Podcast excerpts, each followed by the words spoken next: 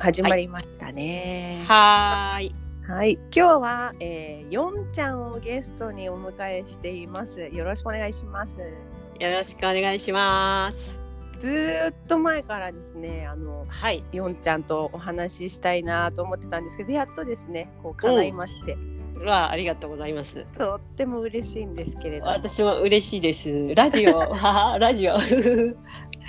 にに二回目かな。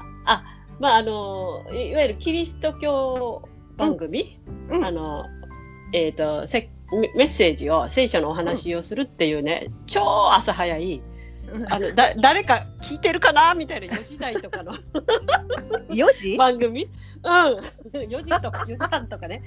そういうのはあの、まあ、前もって録音してそれをねうん。3回ぐらい、まあ、私のし仕事の一部って感じではあるんですけどまあでもトラックのねドライバーさんとかね、あ、そうですね。うん聞いててなんか病入院中の方とかね。あ、そうなんですよね。あの入院とかしてて眠れなかったりするとあ非常にいいですね。ね。そうです。でなんかおはがきもらったことあったりとか、あ、それ嬉しいですね。うん。あとなんか FM の番組読んでもらってうん。お面白い番組なんですよ。あのねお坊さんと、うん。えー牧師牧師と神主さん。うん3人やって FM でね。めっちゃ面白いんですよ。でその番組も楽しくってそれでなんかその神主さんとかとちょっと親しくなってうん。あのー終わった時の、まあ、お食事会っていうか飲み会っていうかお食事会？飲み会？とあ焼き鳥屋で、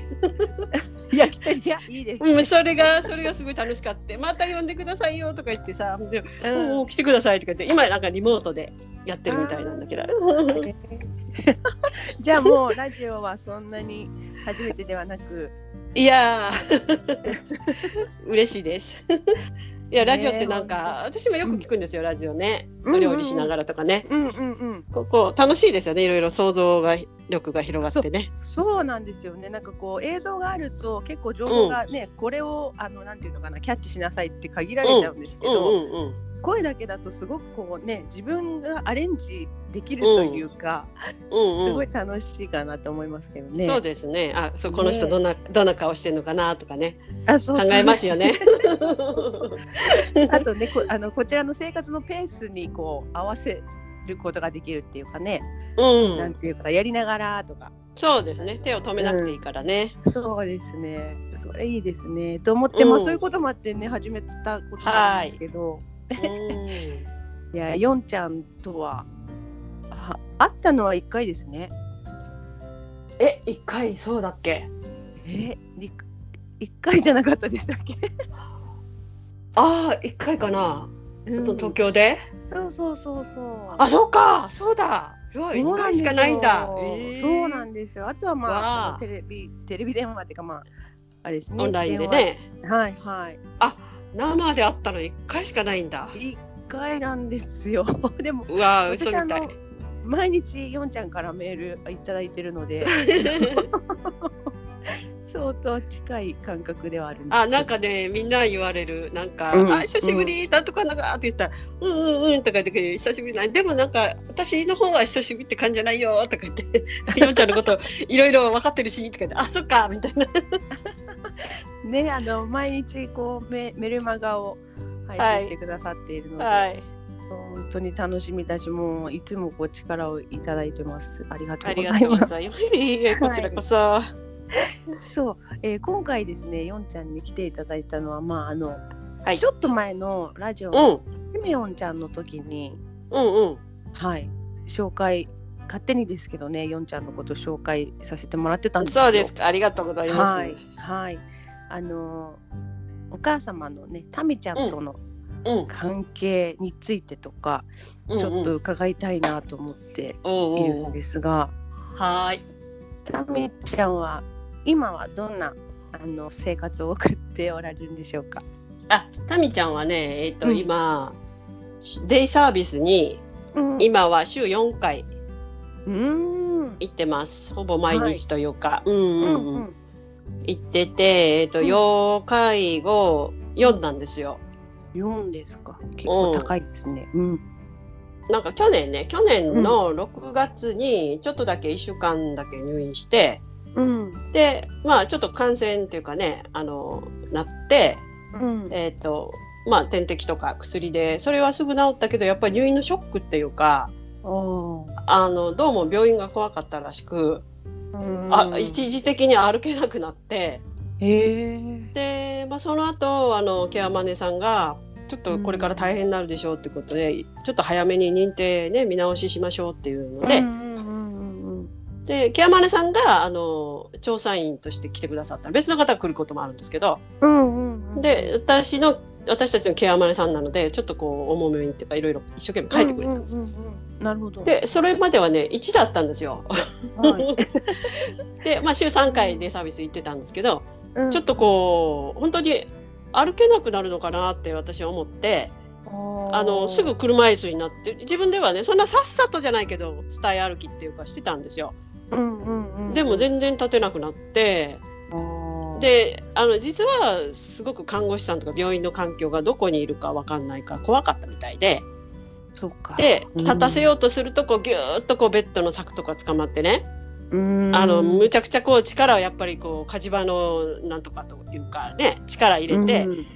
こう怖いんでしょうね。こうたた無理や無理やりというかこう何かこう動かされるのが。そうですね。でそれであちょっとこの人も立てないし歩けないわっていう感じですぐ車椅子になっちゃって。うん。で本当にあの2人がかりでも難しくっていや私これ1人で見れるかなとか思ってたんだけど。うん。まあなんとかでもねあの退院する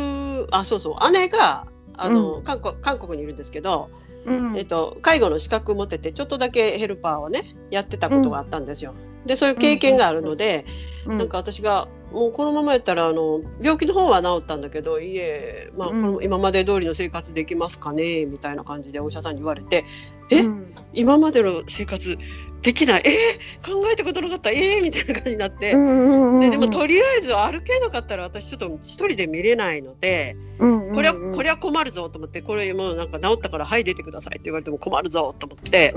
なんかリハビリ病院とか転院してちょっとトレーニング一生懸命してもらわないといけないのかなとかいろいろ考えてて。でそんなんを姉に言ったら「うんうんダメダメダメ早く出して早く出して」とか私「私行くから」とか言って。りで「えーじゃああの23日後ダメダメもう明日」とかで「え えー」みたいな感じでもうめっちゃ行動力ある姉なんですよ。ほんでそうこうしてるってもうチケット取ったから明日行くみたいな感じで飛んできちゃって。うん。でそしたらねなんか退院するって分かったみたいでその前の日からもうすごいニコニコしてなんとなく元気になってうん。でもう退院した時はあの車椅子でね車椅子のそういう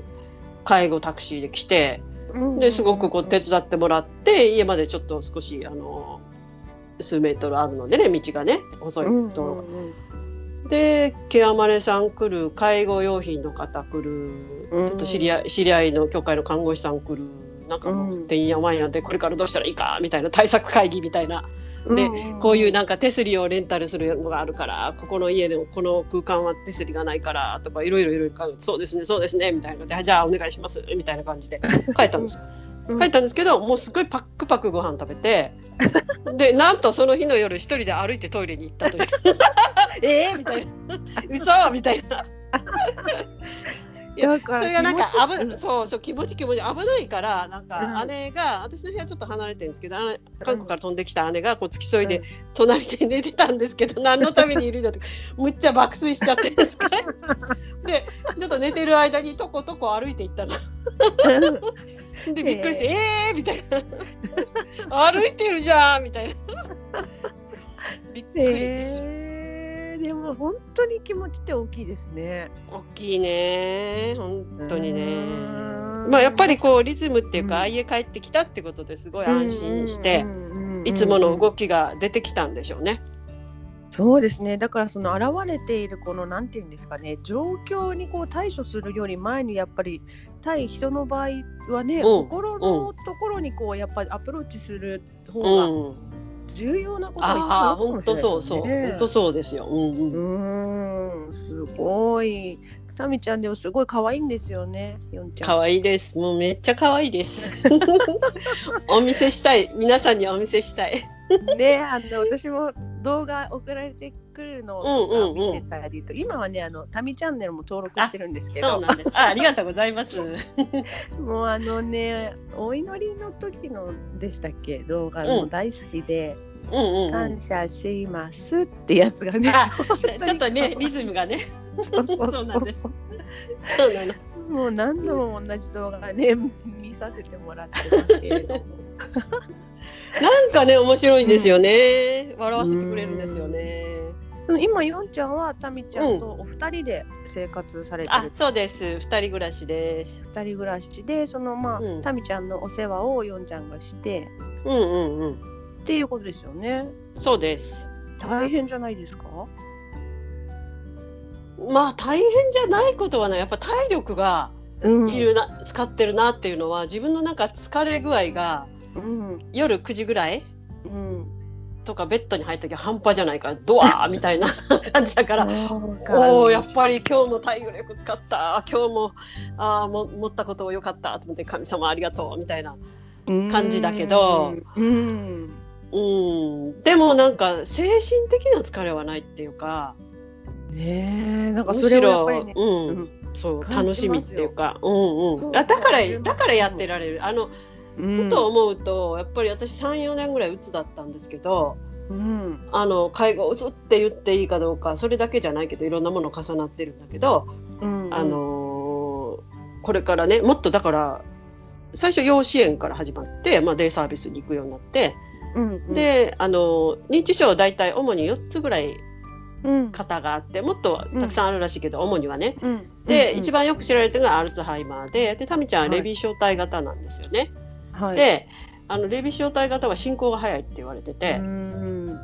でこう尿漏れとかの量が多くなったりとか、うん、なんか前できたことがねできなくなって。あれ？みたいなことが増えて、うん、すごいなんかすごい進行のスピードが速くドキドキして、うん、え？このままだったらこれからどうなる？え？え？え？みたいなねで、うん、それも34年ぐらい前の話で、うん、でもその頃今に比べたらはるかにできてることはたくさんあったんだけど、はい、できてることじゃなくてできなくなっていくことにすっごくドキドキして。うん。でえトイレに行け行けなくなる自分でできなくなる日があるのか食事もね簡単なものだったらしてくれてたんですね。ちょっと料理の手順がおかしくなって買い物ができなくなったことに気づいて、うん、でおかしいなと思って病院に行ったんだけどでも、お願いすると味噌汁とカレーとご飯を炊くとか、それぐらいはやっぱりやってもらった方がいいってそれぐらいはできてたんですよ。まあ時々ねお水の量間違ったりとかはあったけど、うん、もう今考えたら素晴らしいことなんですけど、うん、でもその素晴らしいことじゃなくてできなくなることにすごく目がいってて。うん。でその時の私の精神的な状態心持ちだったら今のやってることはとてもできない。ありえない。うん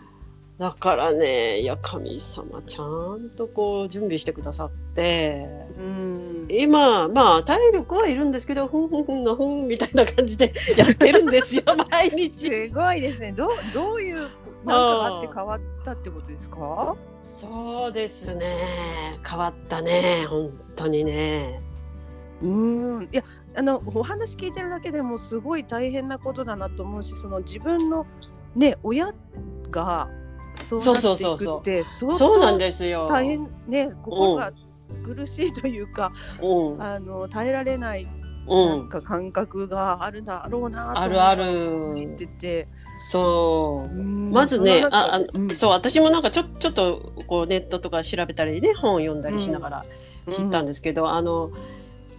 人が家族とか特に親しい人が亡くなるとすごいショックでね落ち込むじゃないですか。で死の死の需要の5段階というものがあるんですけど、はい、で同じようにあの認知症も大体似てて、うん、えっと、認知症の需要の4段階っていうのがあるらしく、うん、ああなるほどって思った。んです最初やっぱり怒りなんですよ。怒りとか、うん、あの拒絶、うん。受け入れられないってことです、ね、受け入れられないられない、えっとそうそうそう。怒りで次拒絶だったかな。拒絶で、で3段階が諦めで4段階が需要なんですね。なるほど。で、はい、あの2段階目を超えてあの、まあ、諦めっていうかねもう需要に近いですよね。あ、うん、でできないことはできないんだっていうふうになっていくとすごい楽なんですけど、うんうん、で最初やっぱり「なんで?」って、うん、なんで私の母が?」って思うし、うん、であんなにしっかりして賢い主にだったのに、うん、なんでなんでってやっぱ受け入れられないんですよね。そうですよね。自分のことをねお世話してくれてた存在だからなんか逆にそのギャップが、あれですよね。あのうちはまだ元気です。元気っていうかあれですけどやっぱりちょっと体力が落ちてきたりとか、なんか私が頼ってる方だったのにこう頼られることが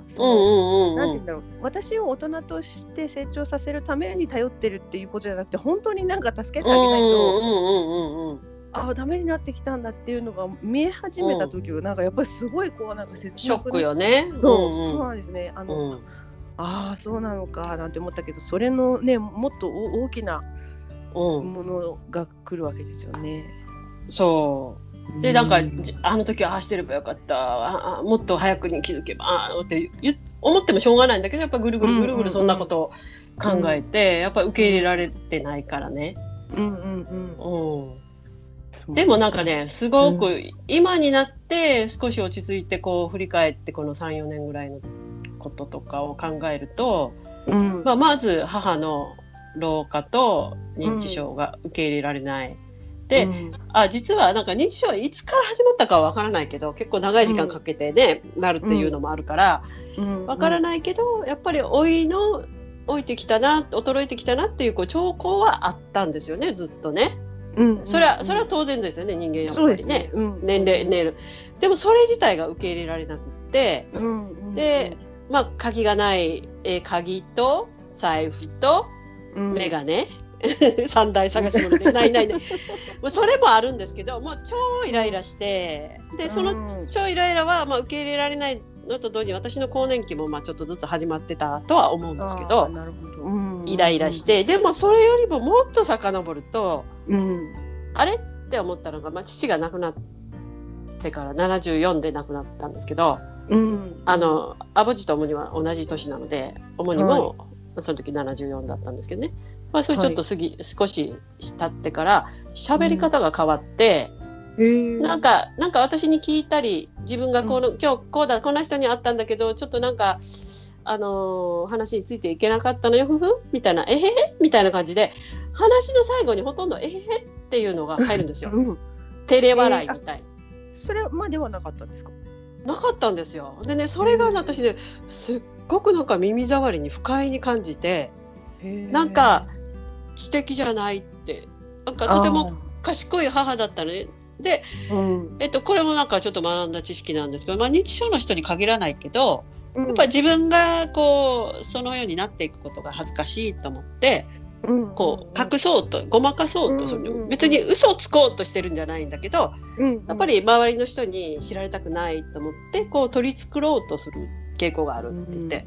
それは、あの分かりますよね気持ちはね。そうですね。で、はい。あのやっぱりこう振り返ってみるともうその頃からこう病院についてきてほしがったりそれからまあそんなにすごいきちっとはしてないけど、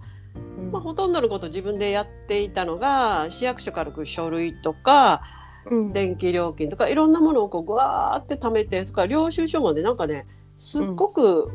まめまめしく家計簿とかつけてたんですよね。はいはい、結構長年ねそんなきっちりじゃないけど、うん、でレシート一定期間が過ぎたらあの捨てたりとかしてたんだけど、うんうん、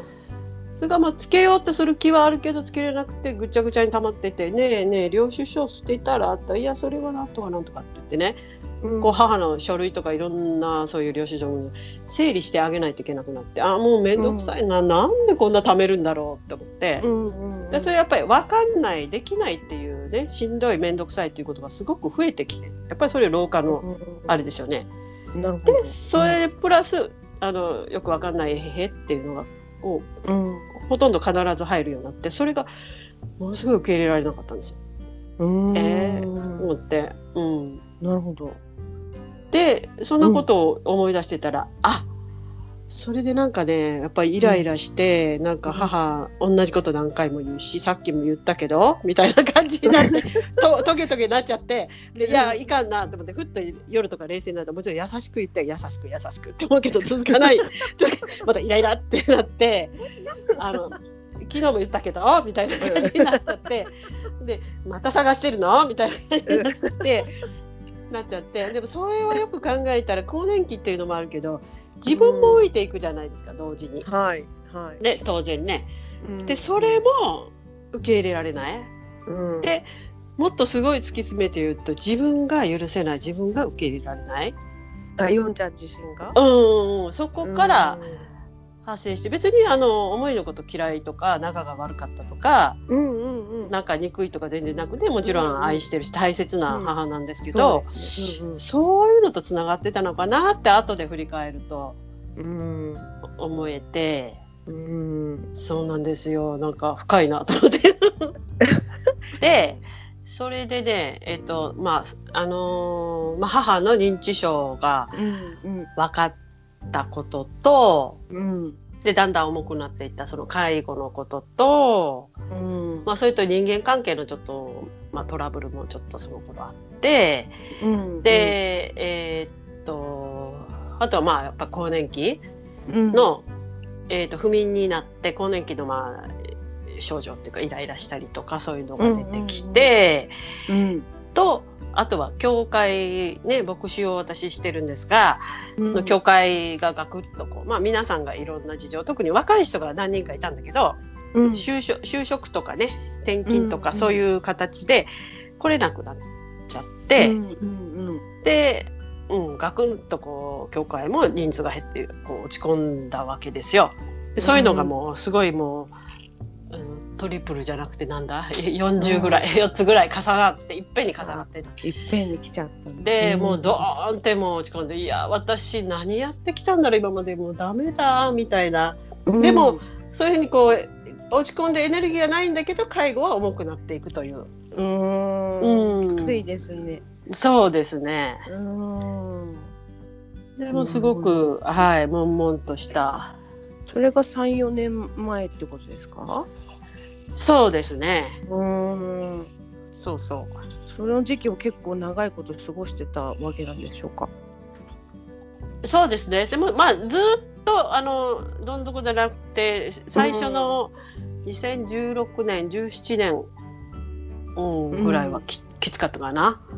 で、まあ、どうやってそのうつを抜けたんですか？ってよく聞かれるんだけどこれをしたらみたいな特効薬みたいなものはもちろんなくって。すごい私もネットで探したりとか、うんなんかやる気スイッチが購入できればなってドラえもんみたいな 話だけど。で10万円ぐらいだったら買いたいと思ってたんだよ友達に爆笑その10万円の根拠は何なのって言われたらいやあの100万円とか1000万はないんだけどこうでも5000円とかでもないだろうしでも10万円って私にとっては高価だけどもうタイマイタイマイ働いても購入したいって思ってたのよって言ったら「なるほど」って言われて。いや確かに私も10万円ぐらいだったら。ねえ。ポンって出して。こうポンって押したらやるけども本当にねなんかタミちゃんが「行ってきます」ってこうデイサービスに9時ぐらいにねお迎え来て。はいで9時5時なんですよ。5時にまた送ってきてくれるんですけど、うんうん、パタンとこう玄関のドアが閉まるとヒューンってやる気のスイッチが切れて。あのもう家事ねいろんな介護のことそれから自分のこと、うん、仕事のこといろんなことが山積みで、うん、さあどれからやりましょうかっていう感じなんだけど、うん、あーってなってねどれ一つ手につかないの。うんそれでなんかあのえっ、ー、と不眠はあったんですけどそんなひどくはなくって、うん、全く寝れないってことはなく、まあ、夜中に何回も目が覚めるっていうことだったんだけど、うん、でも8ヶ月ぐらいで収まったんですね。感謝のことに。薬とかも使ったわけじゃなくて。えっ、ー、とね入眠剤はあの、うん、レディスクリニックで、まあなんかえっ、ー、と更年期ってよりうつっぽいねとか言って軽いなんか抗うつ剤処方しようかってえー、って言ったら大丈夫大丈夫みんな飲みながら薬あの仕事してるからねこのちっちゃいやつだったら大丈夫一番軽いやつよって言われたけどすごく私抵抗があって「いや、いいいいです」って言って入眠剤だけもらって、でそれをお守り代わりみたいな感じで持ってて、あのどっか出張とか行く時も持っててでもほとんど使わなくて本当には、あの今日、ね、眠れないなっていう時に半分に割って5ミリかなんかのやつを半分だけ飲むとかね、うん、なるほど。そんな感じだったんだけどでもなんかなぜか、うん、まああのー、えっ、ー、と漢方薬とか市販のそういう更年期の女性が飲むようなお薬、うん、お薬っていうかなんでしょうサプリメントかな、うんもう、まあ、試したけどなかなか合うのがなくお金も高いし、うん、でで投稿するうちになんかなんかわかんないけど収まって。でそのヒュンってやる気スイッチねヒュンってなんかなるなと思ってた頃は、うん。ね、ちゃんと8時間ぐらい寝てたんですよ。7時間8時間。へすごいでしょ？朝まで。うん、うん、でもうそうじゃないと多分持たなかったから。うんうんうんい今そんなに寝る時間ないのでよかったな あの頃って思うけど。いやだから寝不足ではないんですけど、あの聖書を開いたり、なんか書類とかでさあやろうと思ってやると、ものすごい倦怠感っていうか眠くなって、でうとうとしちゃってああダメだわってずるずるってこうベッドに入って。うんで4時ぐらいになるとはっとああああもう夕飯準備しなきゃってお昼も基本食べないっていうか食べたくないああなるほどもういいや多少お腹すくからちょちょっとなんかかじったりすることはあっても、うん、でもあ妹が心配して「でもぬえちゃんどっかよんちゃんどっか出かけるの?」とかって「最近どう?」とか言って「いやー」って言って「お昼食べた?」って言ったら「とかって食べてってしっかり食べてってたまには美味しいもの食べに行ったらいいやんとか友達とランチしたりおしゃれして出かけたらいいやん。うんええー、ねんもうええー、ねんとか言って。でその頃ねほとんど2種類の服着てました。A と B と A と B あの一応洗濯はするからね。それもどうでもいい服。何のおしゃれでもない服。なるほど。でもなんかわかります。私もわかります？なる時はいあります。ねえでもそれが、だから一番うんそんな感じやったのは2年ぐらいかな。うんそうか。で、うん、あのこの前かよこさんの「よことラジオ」聞いたんですけど、はいはい、私に天気が訪れまあちょっとずつねトンネルのなんか出口見えたかなっていうのは、3年過ぎたぐらいかな。3年手前ぐらいかなってあったんですけど、うん。うん、まあ、その期間あのなんかいろんな人に自分は出かけないんですけど人に会いたくないから、うんうんうん。うん、いろんな人に神様がね出会わせてくださってっていうか、いろんな人がこう訪ねてきてくれたりして、うんうん、不思議に普段会わない人がね、うんうん、でこう励ましてくれる人と出会ったんですよね。へそれがすごい大きかったしでこう聖書を読みながら、まあ、慰められたり、うん、であそうそうそう。でそれでえー、っと2017年から1718そうだ。2017年の春ぐらいに、うん、久しぶりに会うあの私の兄貴みたいな感じの先生がいて年は同い同い年のためなんですけど、うん、えーと、はは半年だけ 早く婿が生まれてて、うん、であの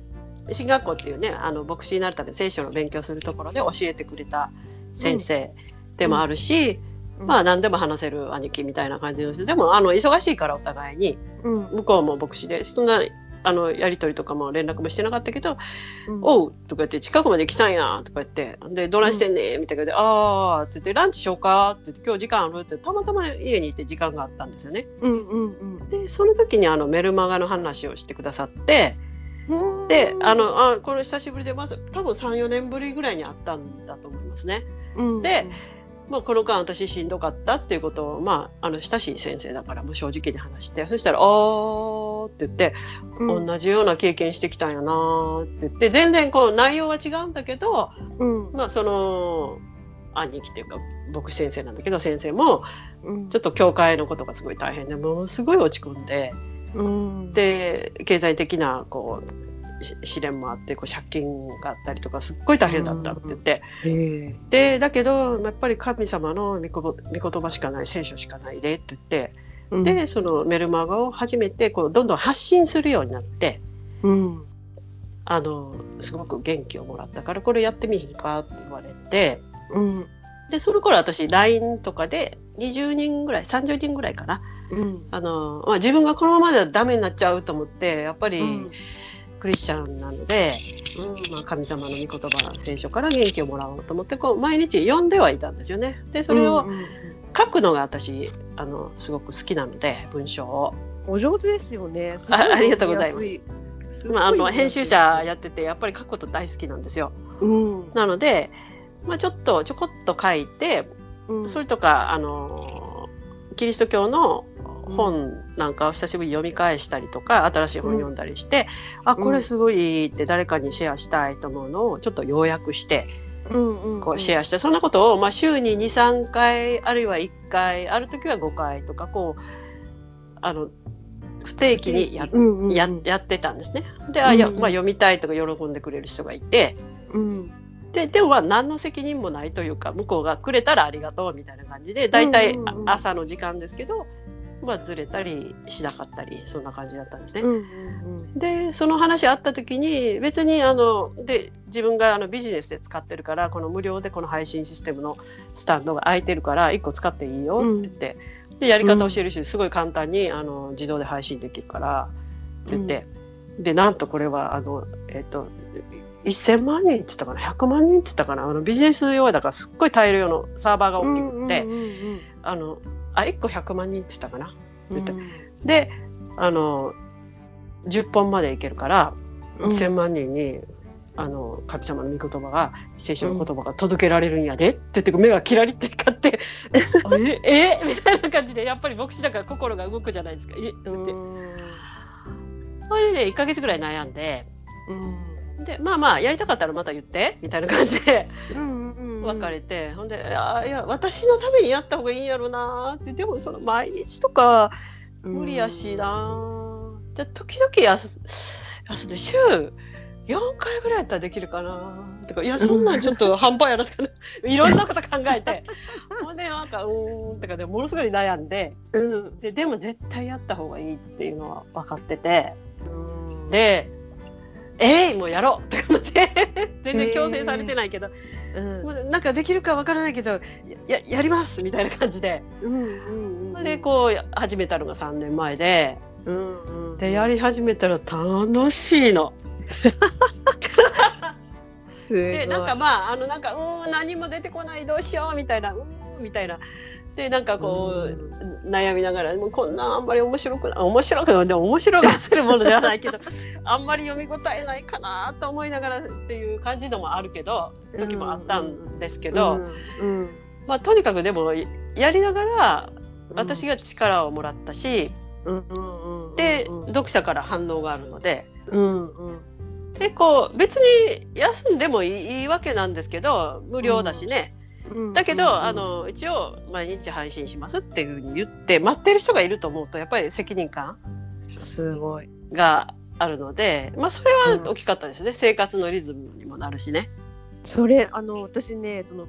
まあ、ヨンヨンちゃんのマネールね、うんうん、いただいてますけど、最初にね、うんうん、びっくりしたのが大体そういうほら牧師先生とかがされてるのって、うんうん、日曜日はお休みですとか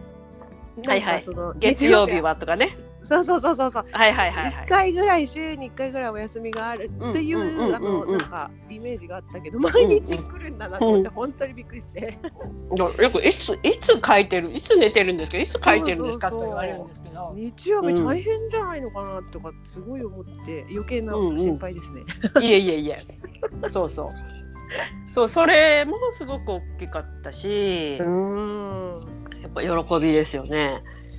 とか、ねうん、そうそうでねそれでだんだんちょっと元気になってきて、うんうん、でやっぱりそうあさっきあのえーと、かやこさんの話が出てきたんだけど、うん、私もねあのかやこさんは怒りからで私はね、うん、恐れから解放されたんですよ。あ恐れですか。うん。ああなるほど。うん、それはあのかやこさんが出たのと同じワークショップに私も出会って、うん、で、えーと、東京でそこ参加してかよこさんその前にあの四国で、うん、お会いしてたんですけど、うん、でまあ、そこで再会したんだけど、えーと、その前にねその東京のワークショップにえ去年だそれ去年だ去年の5月なんですけど参加する前に、えーと、そのなんかシリーズになってて1から7か8ぐらいになってて、うん、1から3が恐れとか怒りからの解放っていう癒し癒しと解放っていうテーマでうん、でその続きの何かキリストの弟子っていう次のとこ単元だったんですよね。うん、で続きものだからあの、うん、一から出たいし私癒されたかったから、うん、でそれそれすごい言った人がいいよいいよっていう前評判を聞いてたんですね。うん。うん、でもその当時はその行こうと思った1年ぐらい前は自分が、えっと、その知り合いの友人たちは山口の方まで行ったんですけど山口だの東京だの名古屋だの母をね、うん、誰かに預けて、うん、まあ大体姉に預けますけどあるいはショ,、ートステイに預けてまで出かけるちょっと気力がなかったんですよね。うん、でも1年経った時だいぶ元気になってきたので、ちょっと行ってみようかなって思って案内が来たので、うん、でもなんか私が出たい1から3じゃなくて次の3から5っていう単元だったんですよ。うん、でで電話して「すいません1から3に出たいんです。今年どこかないでしょうか？日本の日本だったらどこでも行きます」みたいな感じで言ったら「ああもうちょっと日本では1から3はやっちゃったんでないんですけど動画を見てください」って言ってほんで続きものだから、うん、その1から3を見た人前回出た人があの出られますみたいな感じでね。で「はい」って言ってこう USB を送ってもらったんですね。っていうところが 4, 4日間のセミナーだからすっごい長いんですよ時間が。でこう USB あ来た来たとピュッてパソコンに挿してこう1個のセッションが1時間半ぐらいあるんですよね。でそれが1日に何時間ぐらいかな午前中と午後5時まであるからめっちゃ長いんですよね。でその時間数見ただけでうわーってやる気スイッチ入ってない私だからうわ無理 無理と思っても1個も何にも5分も見ないうちにはもう諦めモードみたいな。で時間が過ぎていってうんで1週間前になっちゃって、うん、でいや私これ無理。神様こんなたくさんの、今私何もできないんですよって本当にやる気がなくって、うん、宿題ができない課題ができない仕事ができないもうギリギリ生活で本当に何も回ってない。うんどうしろって言うんでしょうかと思って自分が悪いのにね。でいやいやいやいやこのままだと私見ない見れないなこの課題できないなと思ったんですね1週間でね。うんうん、だって毎日毎日やっぱりやることが母のことであるわけでしょ？で、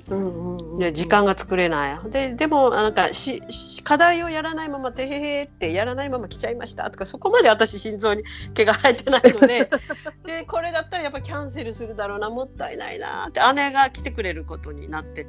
て、うんうん、行ける手はずに全部なってたんですよねチケットも取ってね、うん、もったいないなって自分で思ったんですよね。うんうん、でそしたらちょうど1週間前の日曜日の夜に熱が出て、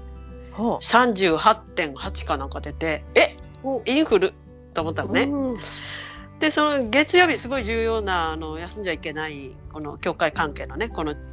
えー、関西エリアの会議があって、うん、私初期力を取るっていう役も当たってたんですよ。はい、でもインフルエンザだったらいけないですよね、うん、人にね。だからもうえっと、夜のうちかな？ちょっと夜遅かったけど連絡すいません熱があってインフルエンザかもまだ受診してないからあれなんですけど、うん、って言ったら「おおそれは大変です。お大事にしてこ来ないでください来ないでください」って言われて「はい食欲あ分かりました他の人がやります」みたいな感じで、うん、お大手を振って休めることになって。うんうん、それで結局インフルエンザではなかったんですけどやっぱ熱は数日間あったんです。よ。でだけどまああのなんかちょっとそれでも安静にしてたら動け動けるっておかしいけど家の中ではね、あのずっと寝込むってことじゃなくってあ、うんうん、これは時間がででその日のその週のすべての予定をやっぱりインフルだったらいけないしキャンセルしたんですよね。うんうん、あのちょっと会議とかいくつか入ってたんですけど、うん、だ1週間時間ができて、うん、あこれ見なさいっていうことだ。見なきゃと思ってそれを見出し,、見出して、うん、そしたらすっごい楽しくって。うん、なんかやらなきゃっていうんじゃなくてあ次あの実際のワークショップの中で、まあ、先生のお話聞きながら誰か、うん、あのボランティアで前に出てくださいませんかっていうと、まあ、匿名にしますからって感じでこう後ろからね、ビデオで映してるんですけどその人の声の感じとかで、その人がだんだん癒されて元気になっていくのがすごいわかるんですよ。うん、だからえ次どうなったの？次どうなったの？って感じでもう一日何本も見てご飯を食べながら 掃除をしながら。で5月5月だった連休明けかなんかだったんですけど、うん。うん、なんかちょっとあの暖かくなるのが遅くって冬物の洗濯終わってなくて溜まってたんですね。うんうんうん、でノートパソコンに USB 挿して、うん、洗濯機1日ね45回回して、でなんか気が付いて4日間ぐらいかな。で最後タミちゃんを、あの風邪うつしちゃいけないから、うん、2泊3日でショートステイに預けたんですよね。うんうんうん、で金曜日の夕方に全部見終わってそしてその時には冬物の洗濯すべて終わってたの。あれ？私めっちゃ仕事してる。みたいなでその時にすごいもう気持ちがこう見ながら私も一緒にあの自分のことを祈ってみましょうっていうのがあって、うん、まあ分からないなりにもこうちょっと学びながら自分のことを祈ったりして、うん、パーってなんかこうモヤモヤがうん、こうどよーんとしたこう雲がかかってたのがパーって晴れて青空がうわーって広がったような、そんな感じがすごく自分で分かって、うん、あ癒された私これで、うん、まあ完全にではないんだけど私これがやりたかったし、私これで大丈夫ってすごい思ったんですよ。へえ。すごいでしょ。その動画を一人で見てそうなの。その、まあ、通りというかそれに沿って、うん、自分のことを祈ったら、うん、雲が晴れた。雲が晴れてそれで実際にその次の週の月曜日から、うん、まあ、4日間のワークショップに参加してでそこにもう何回も参加してるようなこうトレーニング中みたいな人がいてでそのうちの1人の人にあのやっぱり実際にその癒しと解放っていうことを経験した人がそれをまた他の人にも伝えてあげることができるので、うん、でまあ一人の女性にお願いして3時間ぐらいかけてお祈りしてもらったんですね。うん、で実際にこう具体的にいろんなこう恐れとか怒りとかそういうのから解放されたんだけど、まあそのパーって雲が晴れた時に瞬時にって言うんではないんだけれど、でもその時ねあっ私これで大丈夫ってすごく思ったことは、今まで自分が意識してなかったんだけど無意識に恐れていたものがあってそれはタミちゃんが亡くなって、天国に行って、私一人になったらどうしようっていうことなんですよ。なるほど。で当然母なので、うん、まあおそらくほとんどの場合母の方が先にねしかも今88歳なのでそんなに先が長くはない。うん。で死が遅かれ早かれ来るってことは分かってるんですけど、うん、今私がこんなにタミちゃんと一緒にいても落ち込んで。うん、でタミちゃんのことはこう負担に感じたりもするし介護も大変なんだけど、うん、まあやっぱり生きがいでもあり喜びであり、こう慰めてくれたりもするわけですよ。うんうんうん、でそれでもこんなにこうもがき苦しんでこう落ち込んだりね上がったり下がったりしてるのにたった一人になっちゃったら、うん、もう誰もいないので私ももっと落ち込んで、うん、もう何にもできなくなる。で教会の仕事もできないだろうって自分で思ってたのね。うん、そしたら母がいる時はやってたんですけど一人になっちゃったらもうできませんやめますって言ったら超かっこ悪いじゃないですかって神様もう恥ずかしいどうしこんなダメな人間。なんか一人でこう思い描いてねなんかね恐れてたの。それが怖かったで、あのちょっと恥ずかしいんですけど 正直に告白しますと、その落ち込む何年落ち込むちょっと前まではすごい結婚願望があって、私ずっとシングルで結婚したことないんですけど、はい、でもあの、まあ、今もいいお相手がいればあのそういう出会いがあれば、うんうんうん、っていう気持ちはあってこう結婚しないって決めたわけではないんだけど、うんうんうん、でもその落ち込むちょっと直前ぐらいにすごい結婚モードになって、あの誰かいないかなっていうふうに思ってた時があったんだけどそれは実は結婚したいっていうことじゃなくて、うん、あのしたい気持ちもあるんだけどやっぱり逃げ、うん、怖いから一、人になるのが怖いからっていうことだったんだなっていうのも分かってでもその時に雲がパーって晴れてこう青空が見えた時に、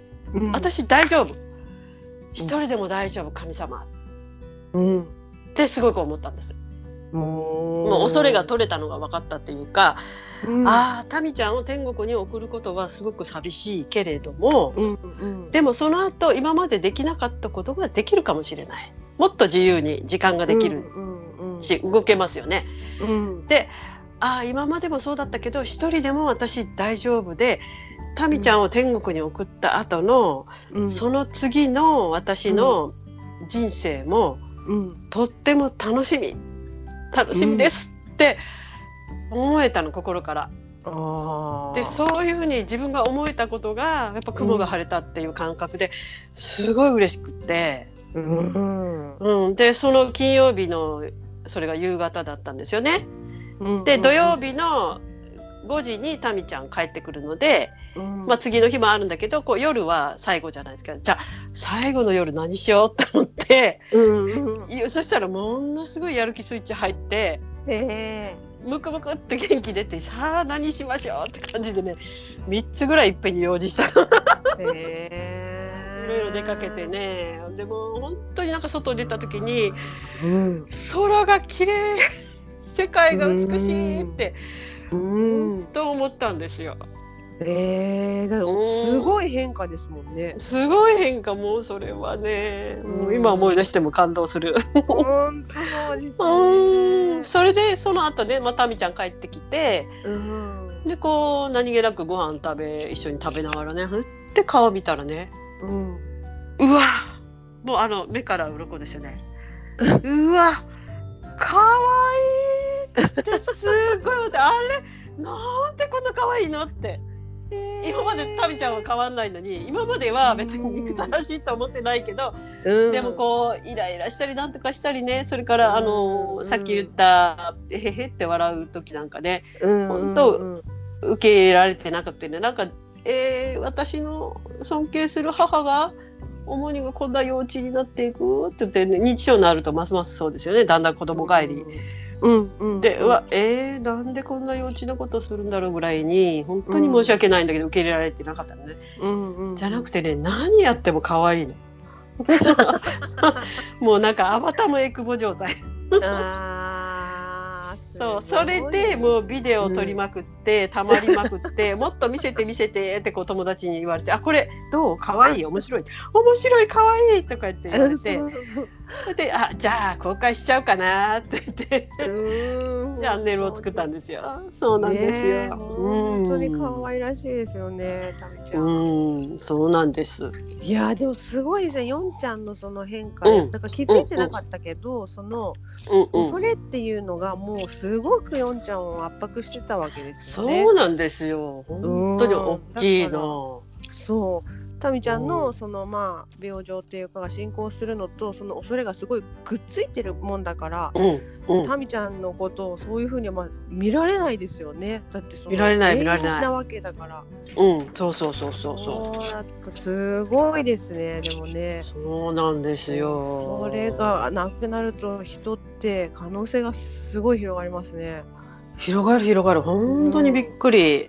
ねいやだからねよくやってるねとかよく言ってもらってるんですけど、うんうんうん、へへどうだみたいなことじゃなくって、うんうん、自分でいやそうなんですよじゃないけど自分でびっくりしてるんだってできなかったもん、うん、何にも、うん、本当にもう。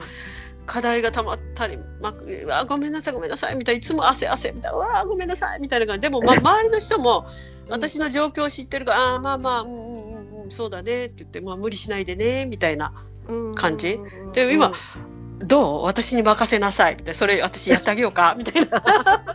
なんか姉が心配して「ちょっとあんた元気になったからってあんまりやりすぎんようにしや」って書いて釘を刺されたりするんだけど「うんうん分かった」みたいな感じで。だけどなんか体が動くっていうかすごいな。だから自分でもびっくりで、すごいな。と思って。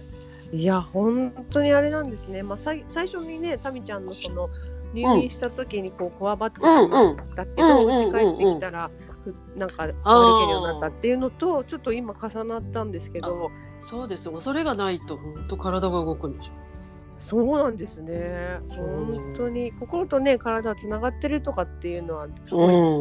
分かってるつもりだけどそんなに違うもんですねね、そうそう。前ほらあのさっきさすごく眠くなったって言ったでしょ、うん、ドアが閉まって、ヒューンってねで8時間7時間8時間寝てたんだけど体重がね、うん、8キロ減ったんですよ私。どんどんどんどん減っていって。えー、だって小柄じゃないですか、ね、そうなんですよ。もともとそんな太ってはなかったのにね、うん、まあ、顔がぽちゃっとしてたけどもう首とかもあのあばら骨とかも胸のあたり見えてこれ絶対友達となんか温泉とか絶対行けない。怖っみたいな。自分で鏡見て怖っ。しょしょうがだって高校生の時より痩せたんだから。えー、もうちょっとなんかね。であそれでおしゃれする元気もなくって、うん、で当然8キロも痩せたら服合わないでしょサイズね。そうでしょ。ででもねなんかあのもったいないからって自分のことが大事に思えないから、うん、もったいないからってウエストをぐるぐるってこう巻いたりとかして 折り返したりして無理くりもともとの服を着てたんですよ。でちょっと元気出てきて鏡見たらうわブサイクってすごい何これ？と思って。でであの時々友達の教会で一緒にお祈り会今ほとんど毎週行ってるんですけどそこでなんかあの、えーと、リサイクルっていうか、まあ、信徒の方が持ち寄ってもう着なくなった服を100円とか300円とか売ってるんですね。うんうん、友達がなんかねこれどう？これこれこういうの似合うよとか言って。なんか実はえらい進めるなと思って自分のお下がりだ 自分が気に入ってて嫌いなくなった。お気に入りの服がなんかヨンちゃん似合うからってすごい勧めてくれてその時なんかねタミちゃんもたまたま連れて行ってタミちゃんの服も試着ができたから、うん、なかなかね、連れ出して試着って難しいから、うん、服を買うのがね結構難しいんだけど、その場で着れたん。で、タミちゃんの服もちょうどいいのが2着あって私の服もね、これもこれもってええそんなにってえでも300円じゃんって言って、ああそうかって思って なんか全部で10着ぐらい買って、で家帰っていやいっぱい買っちゃったなって思いながらね、着たらサイズがやっぱりぴったり合うから似合うんですよ。まあそうですね。おって見て鏡でおいいじゃんと思ってね。ほんでももったいないからってここしみったれこんで取ってたやつを全部処分してこうすごいすっきりして、うん、でもやっぱこうそのねこうウエスト折ってきてた時は、うん、自分のことを大事に思ってなかったっていうかどうでもいいみたいな感じ。その時はどんどんどんどん痩せて今もうあのすっかり元に戻ったというか、まあ、前より少し太,、うんうん、太ってきた感じな食欲がすごいあって。うんうんうんうん、すごいなんかはつらつ元気、うん、元気、元気です。うんうんうんうん。えー、そうなんだ。なるほど。そうなんだね。全部影響しますね。してるね。自分を大事に思えないとやっぱ他の人なんてますますね大事に思えないというか思えない、思えない。もう関心がねすごいなくなって、うん、それでなんかすごい笑っちゃうんだけど、うん、外に出るとまあまあ人に会いたくないからあんまり外に出ないんだけど外出るとね全然知らない道歩いてる人も含めて、うん、だってそんな、うん、全然知らない道歩いてる人の人生がどうとか知らないじゃないですか。でもねなんかねほぼ全ての人が幸せそうに見える。ああなるほど。でああいいな私なんかこんな役に立たなくて何にもしてなくても生きてて申し訳ないみたいな。ごめんなさいみたいな。自己憐憫自己憐憫。うん。でそれとか自分もそう思うし、あと道歩いてる人とか知らない人も含め知ってる人も含め、うん、みんななんか私のことを、うん、なんかなんだろう。悪く言うじゃないけどなんか、うん、なんか私って恥ずかしい存在と思ってなんかこう、うん、なんていうか縮む困ってというか別に誰も何も関心もないし、何とも言ってないんだけどなんかねなんかそれで教会のこともガクンと落ち込んであ私この地域に何十年も住んでる何も役だ役に立ってない。何もしてないわみたいな気になって。うん、あ本当になんか申し訳ない。神様にも申し訳ないしこう世間の人々もごめんなさいみたいな気持ちになってね。であの牧師なのに本当なんか恥ずかしいんですけどどうやって伝道したらいいか何していいか分かんない。うんうんうんうん、でこうエネルギーもないしね。うん、でだけど何にもしないのではあんまりにもやっぱりこう恥ずかしいと思って、うん、なんかさせてくださいって神様と思ってでもわからないから、うん、こうまあ一番こう伝道っていうかね神様のことを伝えるっていうことで誰でもできる方法としては、うん、まあ、トラクトというチラシのようなね聖書の言葉とか教会案内で書いてるものを、まあ、駅前で配布するかあるいはポスティング、っていう、うん、まあなかなか効率は悪いんですけどでも、まあまあそれを読んだ人がもしかしたら聖書を開くかもしれないしホームページを訪れるかもしれないし、教会来るとかなんかねつながった人もまあ、実際すごく率は少ないんだけどいるので、でもなんかねそういうそういうことをやる気力もないから、ああなんかしなきゃいけないけどああと思ってゴミ拾いをしたんですよ。ゴミ拾いね。でそれもなんか私教会の人でこんなことやってますとかそういうのじゃなくて人に会いたくないから、うん、朝早くあの教会にお祈りに来てその後、うん、6時から、えーと、7時前7時前後ぐらい、あんまり人が歩いてない時間に、うん、本当に近所のブロック塀のところねその隣の隣にすごい大きなお屋敷があって、おばあちゃんがあの、庭の木がすごい立派で、植え込みのね。でそれがあの葉っぱがうちのあの庭にもちょっと落ちるからってうち庭って言ってもまあ通路なんですけど、うん、そこにこう芝生とか植わってて何もゲートも何もないからそこまで入ってきて、うん、拾ってくださる時が時々あって「でいやいやいいです、ここまで私ここやりますから」って「いやいやごめんなさいね」とか言って時々ね。うん、でそれもなんかであの全部ぐるりっとこう自分のブロック塀の周囲を、あの道路も吸い殻とか拾ってくださってるのをもう腰が曲がったおばあちゃんね。でなんか申し訳ないから私もじゃあ時々その近所だけやろうと思ってね神様ってなんか私も役に立つようにしてくださいって言って、うん、まあ、ほんまになんかしょうもないというかちっちゃいことなんですけど、うん、でそうこうしてるうちになんか久しぶりに前から知り合いだったおばあちゃんがあの、うん、ハングル教室に来るようになって。うんうん、あチラシをまあポスティングしたんだけど「いや教えパクちゃん教えて」とか言って、うん、でだけど足が悪くって、まあ、入院されたんで、うん、入院するからまた退院したら行くわって言ったけど一向に来なくって、うん、で行ってみて時々ポスティングとかしたけどどうも入院してるみたいであの、うん、っていうのは庭の草がボーボーになってたんですよね。うんうんうんうん、でわーっててそこの、まあ、どうしたらいいか分かんないからそこの前行ってお祈りして神様ってこのおばちゃんのために昔お世話になったことがあるので何、うんうん、か役に立ちたいですって言ってでこの草ボーボーかわいそうだから草抜きでもいいから 何か私にできることがあったら、まあ、ゴミ拾いと一緒に何何でもいいからさせてください。である日なんか草がね綺麗になってたんですよ。うんでおお退院したんだと思ってピンポン押しても出ないしね、うん、であそういう私携帯番号聞いてたかなと思って電話したら「うんうん、あパクちゃん」とか言って「入ってきて」で「えいるんか」って。思ってあのなんか押し売りとかセールス多いから「出えへんねん」で「入ってきてここ空いてるから」とか言ってそれから交流が始まって、うん、でその方のねお家で今あのお家に週に23回うん、今今夏で水やりがあるから結構毎日ぐらい 通って、うんうん、あの庭の手入れしたりそれから何か、まあ、安否確認とちょっとしたお手伝いを、あのさせていただくようになって、でそこ行ったり来たりしょっちゅうするもんだから、まあ、すぐ近くなんですけどそこのあの通りの近所の人がね向こうから挨拶してくれたりとか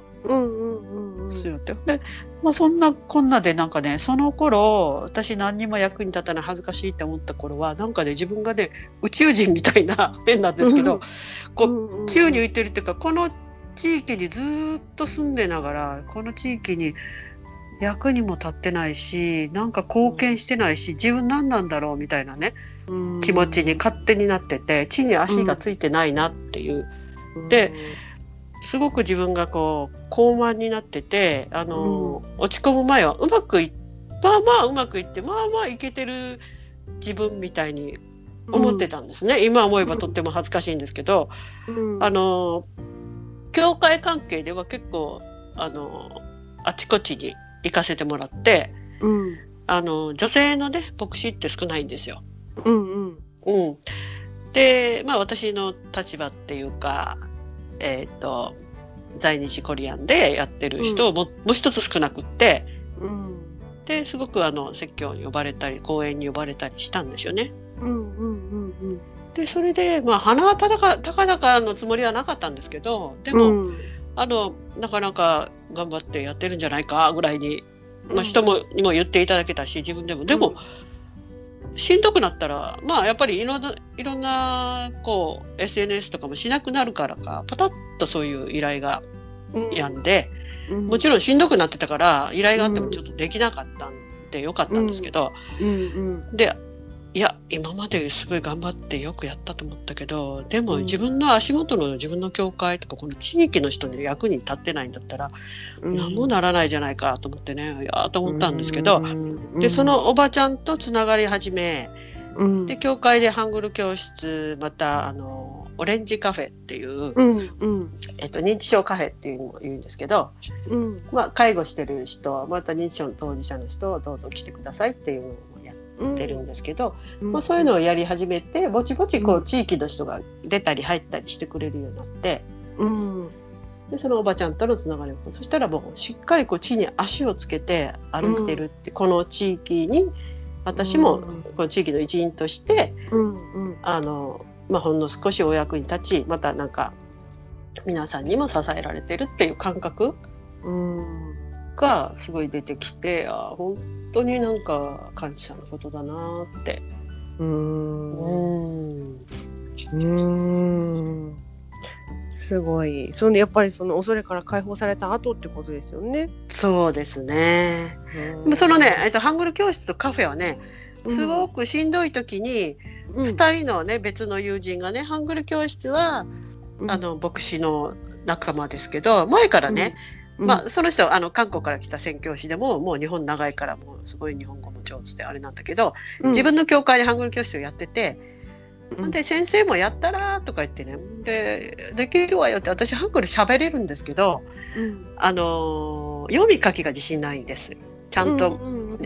あの子供の頃に向こうにいてたので喋、うんうん、りは私3世なんですけど。うん3世にしてはまあまああの発音いいねって言っていただけるんですけど、うん、読み書き全然ダメなんですよ。だからちょっと自信なくて「うん、いやできない」って言ったけど「いやいややろうよやろうよ」って言ってで私が落ち込んでるのを見てなんか励まさなきゃって思ったみたいで。うん。あのちょっと相談しに行きますからあの時間作ってって言って、で、うん、カフェで会って「先生先生やりましょう」って言って私が、あの全部「いや自信ない」っつったら、うん、私があの教えるから」って自分のとこでやってる教材も持っていくし、うん、先生はチラシを作って人を集めてくださいって、それならできるでしょって「あそれならできるわ」って感じでもう全部用意してきてくれて、えー、でカフェの方もまあ、前からちょっと知り合いで私がちょっとだけお手伝いしたことがあるその方がこう、聖書を学びたいってことでちょっとだけ一緒に勉強したことがある。その後その方、洗礼を受けたんですけど近所の人なんですよね。であのおばさんを時々介護してることもあってお互いにちょっと愚痴を言い合うような時があって、うん、ちょっとお茶しに行っていいっていいよって言って家に行ってで実は教会こんなんで落ち込んでるんだって言って「あそれは大変だね。それはなんとかしなきゃね」っつって。うん、はあ、でその人なんかカウンセリングの学びをしてて、うん、でオレンジカフェではないけれど、えー、なんて言ったかな、があの月に1回のカフェをね仲間と一緒にされていて、うん、まあいろんな話を聞いてほしい人がそこに来るっていう感じで。うん、で地域でカフェ自分の地域でそこまで出て出かけていくんじゃなくて住んでる地域でやりたいと思ってたらしくってじゃあ、うん、教会でカフェやろうよって言ってくれたのね。うん、でやったらいいじゃないやればじゃなくてやろうよって言ってくれた。うんうんうんうん、でもちろんあの私があの一緒にするからって言ってくれて、うん、もうどっちの人もやればじゃなくて本当自分が自ら来て一緒にやってくだそうじゃなかったら私一人じゃできなかったんですよね。うん。でそうやりながら、うん、やりながらちょっと力をもらったっていうか来てくださる皆さんに。うん。不思議不思議。そう不思議と助けがこういろんなところから与えられて、うん、そうなんですよ。でユンちゃんに与えられているハングルとか、でそのタミちゃんとの関わりっていうのがすごくこう生かされる形で、そうですね。他の人にもこう還元されていくっていうか、そういうことが起こったんですね。あるんだ。あるんだね。今日も今日も実は午後からカフェの日なんだけど、あのほぼほぼほぼ休まずに来てくれる2人の人がいて。あとそのやろうよって言ってくれたお友達と、うん、まあその人のおばさんがたまに来た。今ちょっとだいぶ足が弱ってるから来ないんですけど、うん、まあその関係の人とかあと私のケアマネさん。私のだって母のねタミちゃんのケアマネさんも結構来てくれていろんなこう相談ごとに乗ってくれるからまあ45人って感じなんだけどその休まずに来る2人の人は、うん、あの認知症の家族の会っていうのがあって、うん。うんうん、家族の方いろいろこうねあのいっぱいいっぱいになるので、うん、こうワイワイと一緒にお話ししましょうっていう、まあし、うん、市市の社協かな作ったこう会があって月に1回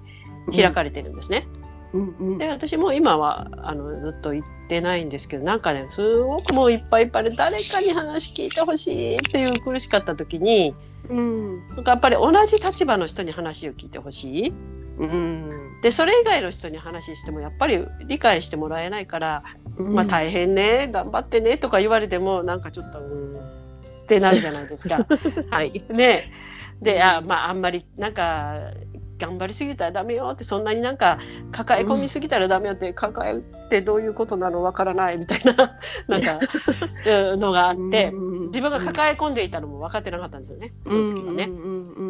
で同じ立場の人と思ってなんかそこに行ってだけどね初めてあのその情報を知って行った時はね明らかになんか台風が来てて、今日はないだろうって日だったんだけど、うん、いても立ってもいられなくなって行ったんですその場所に。うん、でそしたらやっぱり今日はあの中止しますって書いてあってはあってしてたらなんかあの、受付の方が「どうされたんですか?」って言って。で「いや実は高校で」って話聞いてくれて「ああ私も母の介護したことあります?」とかってしばらく話を聞いてこんなあの方法もありますよとかまあいろんなことを教えてくれたのね。でそれから23回その会に行くようになってでもね人数が多くって30人ぐらい来て、うん、1時間半かなんかだからそんなにやっぱり一人一人の話ができる時間がないんですよね。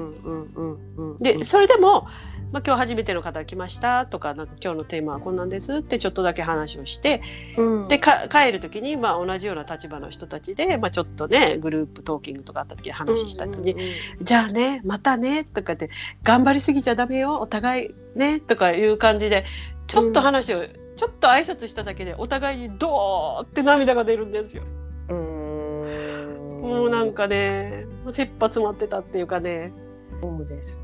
でそこでちょっとチラシを配らせてもらって、うん、あこんなのやってました。あチラシどうぞって感じで、うん、そこから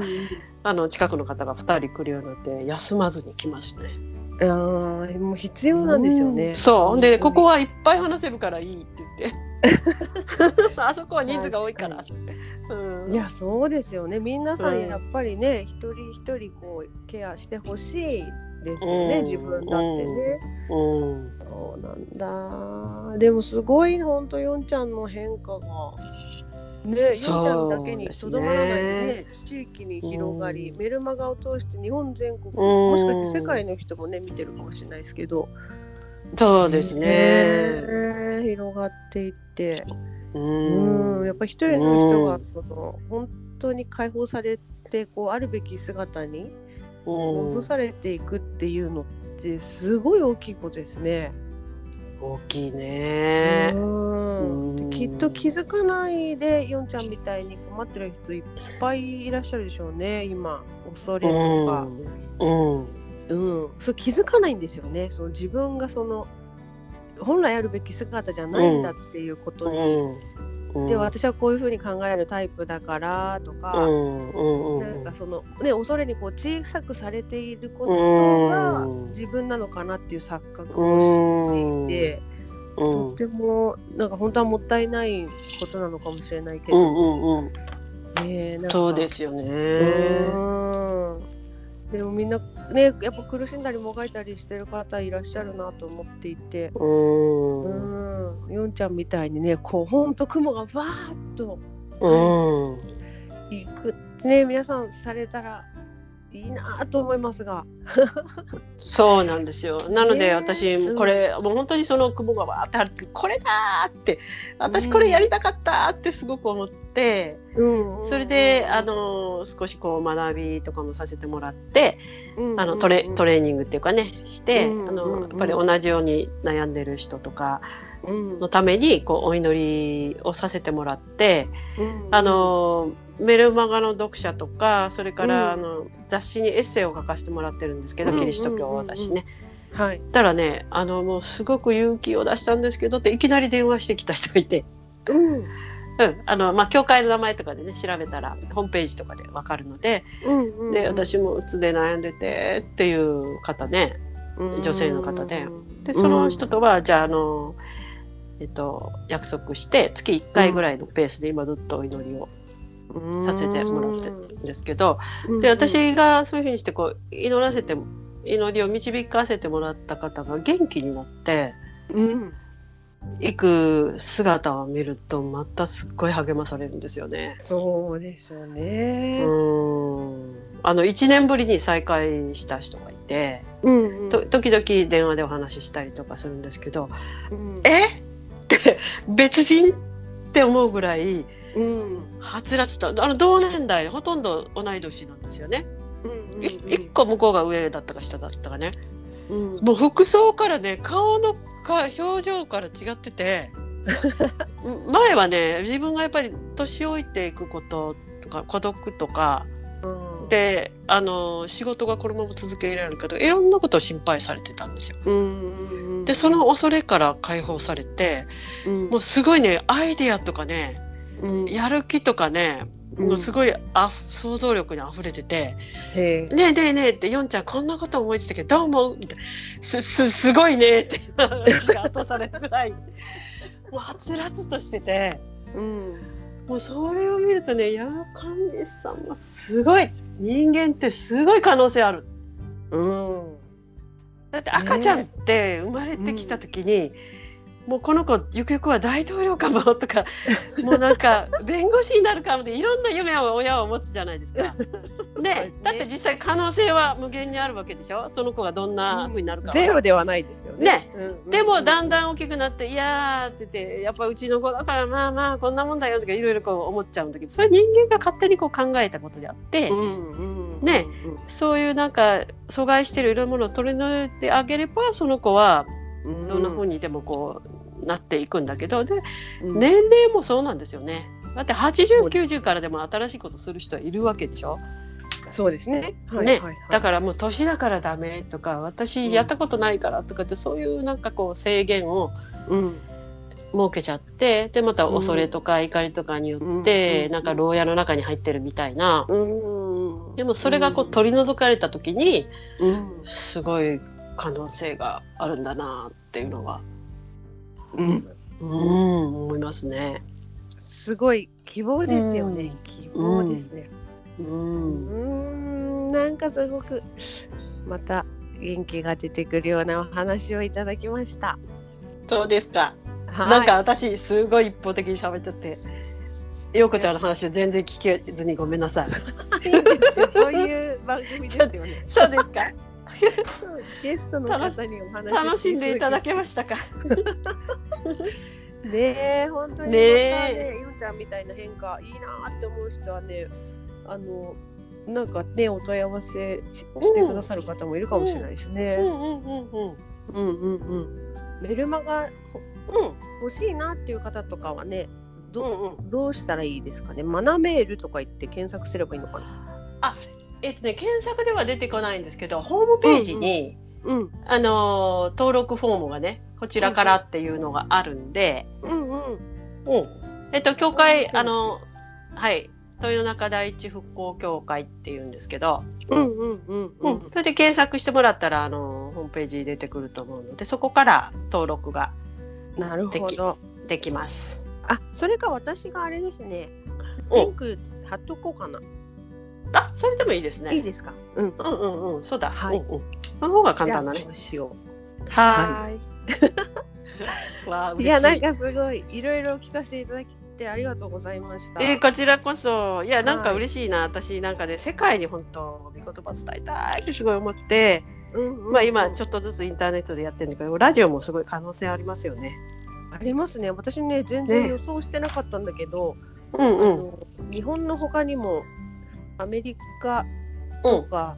カナダとか、グアムとか、あれ、ドイツとかだったかな、なんか、なんかね、全然予想もしてない。ああ、だってどこででもね、聞けるしね、日本語聞きたいという人もいるだろうしね。そう、そうなんですよ。うんなので、このヨンちゃんの話も世界に一応発信はされてます。お嬉しい、嬉しい。で、あれですよね、後からでもいつでも聞けるんだよね。そうです、そうです。うん、それがいいよね。それがいいよね。うんうんうん、そうです。